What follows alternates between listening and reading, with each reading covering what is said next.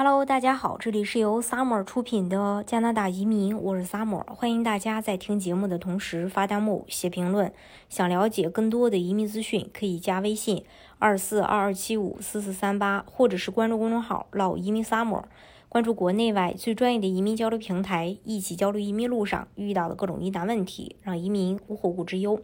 大家都了解，加拿大的福利十分优厚。即使目前全球疫情影响下，加拿大还是会光速发放各种补助，比如上涨的牛奶金、停工带薪、失业补贴、中小企业免税等，让大众足不出门也能衣食无忧。很多家长会问，纠结孩子到加拿大先留学还是先拿身份？那今天就跟大家来啊，这个分享一下。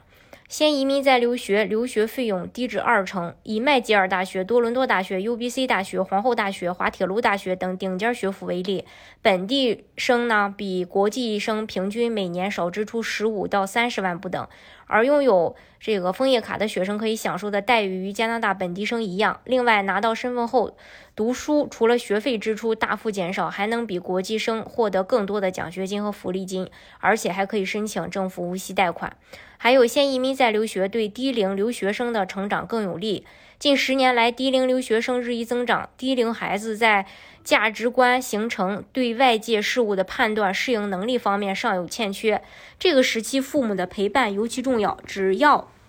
全家拿到永居身份，父母就可以合法长期的陪读，可让孩子的成长更健全。还有，先移民再留学，择校与专业，呃，就是选择专业更具优势。国际名校每年招收留学生的比例有限，留学生要进入一流名校是很难的。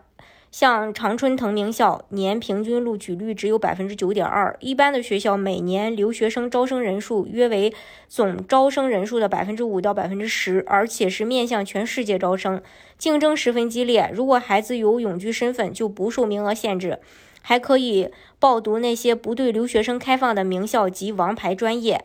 有永久身份的学生可以解锁只对本国生开放的呃核心专业，有一些优质学科和顶尖专业，呃，但留学生呢是无法报读的，比如说像生物工程、临床医学、律师等专业。而对有永居身份的人则无限制，从小学到高中可以读公立，也可以读私立，只要成绩达标，大学所有专业任意报读。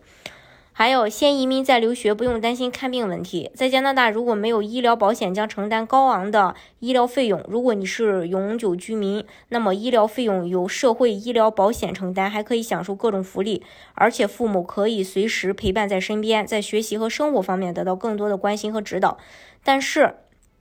呃，加拿大不负担留学生的医疗费用，只能通过自己购买商业保险或自付费用方式去承担。先移民再留学，在加拿大工作更有优势。拿了永居身份不等于换国籍，但可以选择在加拿大和中国发展。但是没有永居身份，留学生想要留在当地绝非易事。大多数留学生毕业后未能找到合适自己的工作，并非因为留学生自身条件不够优秀，而是各国劳工部为保护本国就业率，对雇主。雇佣外国人有诸多限制措施，加上留学生没有永久居住的前提，试问有多少企业家、呃企业愿意雇佣？